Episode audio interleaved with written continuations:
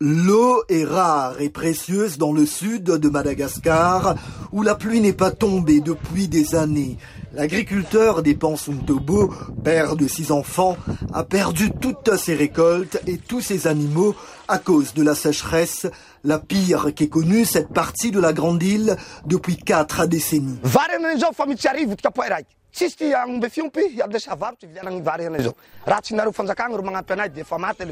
Il n'y avait plus d'eau à boire, le prix du riz avait augmenté, nous devions vendre notre bétail pour acheter de la nourriture.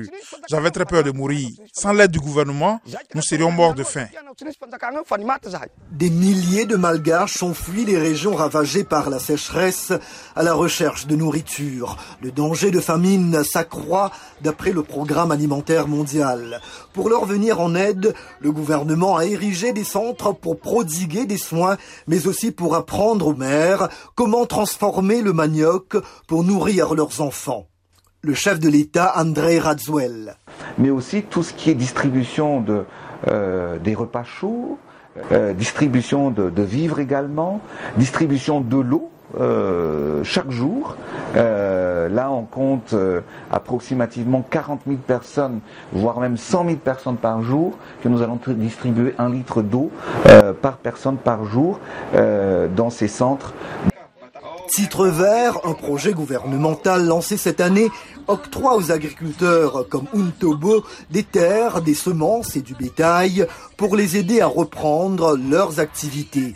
Il s'agit également de vulgariser l'agriculture durable dans un pays qui connaît de fréquentes sécheresses.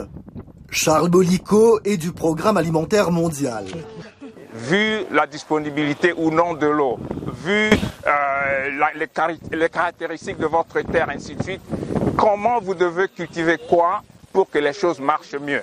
Voilà l'essentiel. Ça, c'est l'agriculture euh, intelligente face au climat. Selon le groupe d'experts intergouvernemental sur l'évolution du climat, l'Afrique australe connaît une augmentation des températures deux fois plus que le niveau mondial. Pour les agriculteurs comme Untobo, la lutte contre la sécheresse et la famine est loin d'être terminée.